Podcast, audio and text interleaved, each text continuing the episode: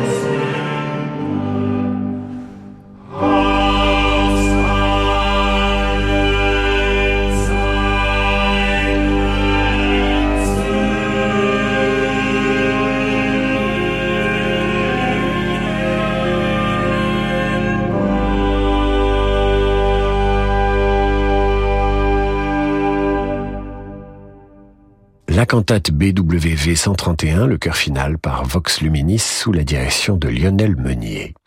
Bach ne reste qu'un an à Mühlhausen où les religieux se méfient de sa musique qui nuit, paraît-il, à la méditation.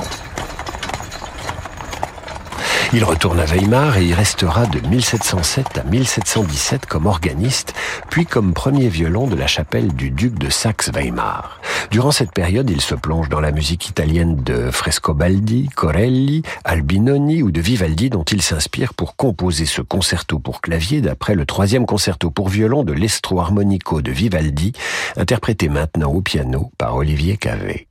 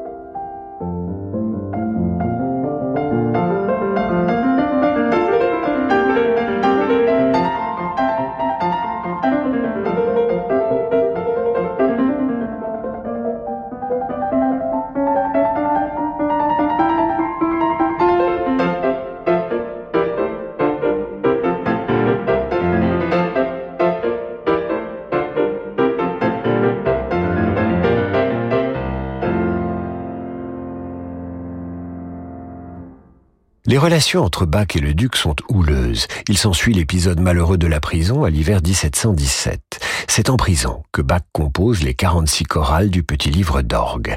Au bout d'un mois, le duc comprend qu'il ne pourra retenir le musicien. Il lui rend sa liberté et le laisse partir à Cotton, où Bach se met au service du prince Léopold, un musicien brillant, joueur de viol de gambe, pour qui Bach compose cette suite pour violoncelle.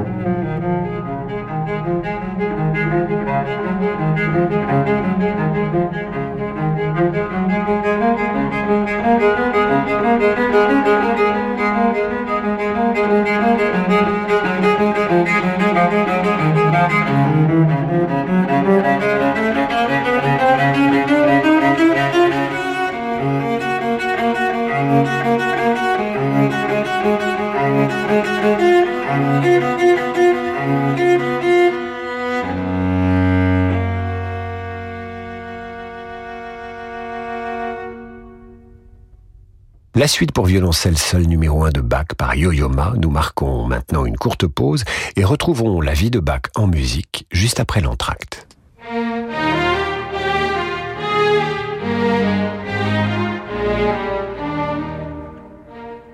18h, 19h, Demandez le programme avec David Abiker sur Radio Classique.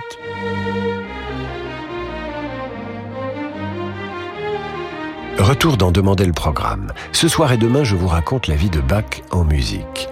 Vers 1720, Bach a 35 ans. Il est proche de son protecteur, le duc de Weimar, qui le considère. Quant au beau-frère du duc, le prince Léopold, celui-ci est devenu le parrain du dernier enfant de Bach avec Maria Barbara. À cette époque, Bach travaille beaucoup. C'est un petit homme brun portant perruque, énergique, qui peut s'énerver contre ses musiciens s'ils ne sont pas rigoureux. Il gagne bien sa vie et il est heureux. Et comme un homme heureux, il mange et boit en quantité et bien sûr, il compose.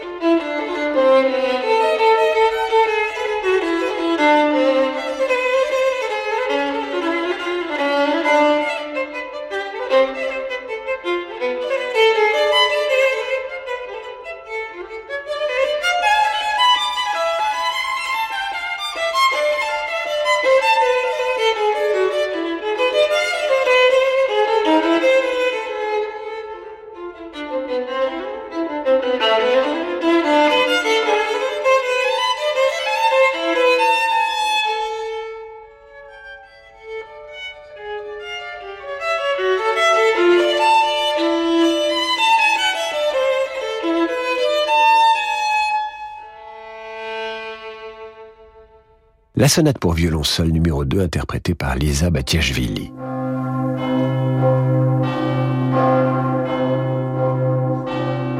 En juillet 1720, alors qu'il rentre d'une station thermale où il accompagnait le prince, Bach apprend la mort de sa femme. Effondré, il hésite un an et demi avant de se remarier, en décembre 1721, avec Anna Magdalena Wilken, une jeune chanteuse et excellente musicienne. Il a 16 ans de plus qu'elle, mais à l'époque ça ne compte pas du moment que l'on est pieux. Bach à cette époque compose pour l'orchestre, composé des musiciens que le prince a su faire venir à sa cour. Voici venu le temps des six concertos brandebourgeois.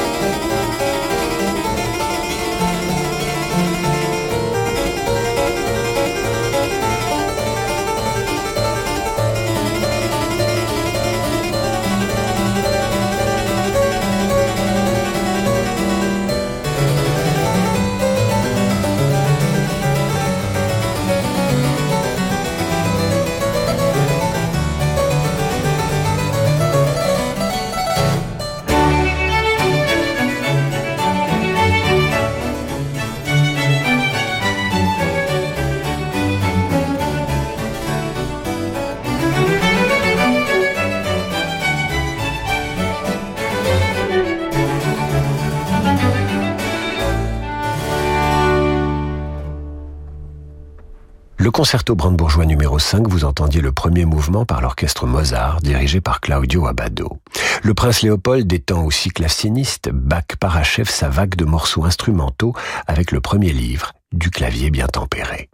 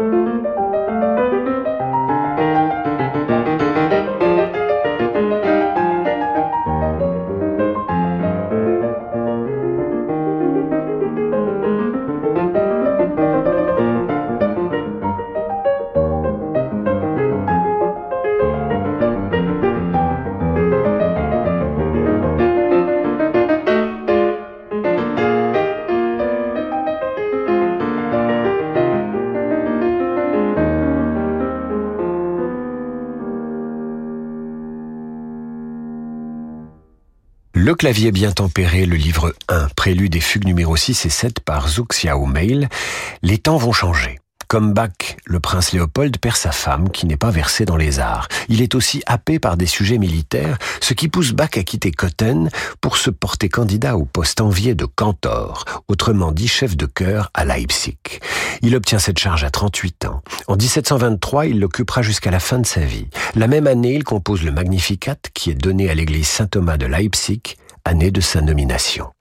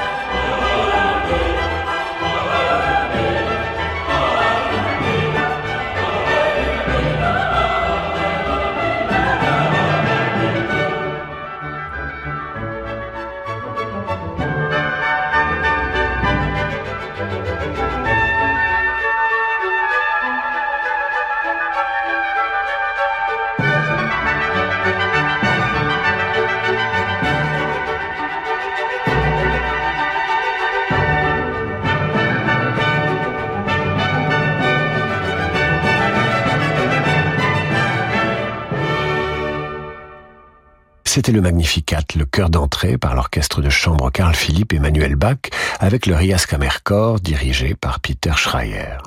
Le Magnificat n'est qu'une goutte d'eau dans l'océan de musique sacrée que Bach a composé dans sa vie. Souvent accusé de paresse par les mauvaises langues, Bach est en réalité un gros travailleur. Nous le retrouverons demain pour la deuxième partie de cette vie racontée en musique. Pour l'heure, voici le jazz avec Laurent de Wild. Rendez-vous demain 18h pour demander le programme avec Bach.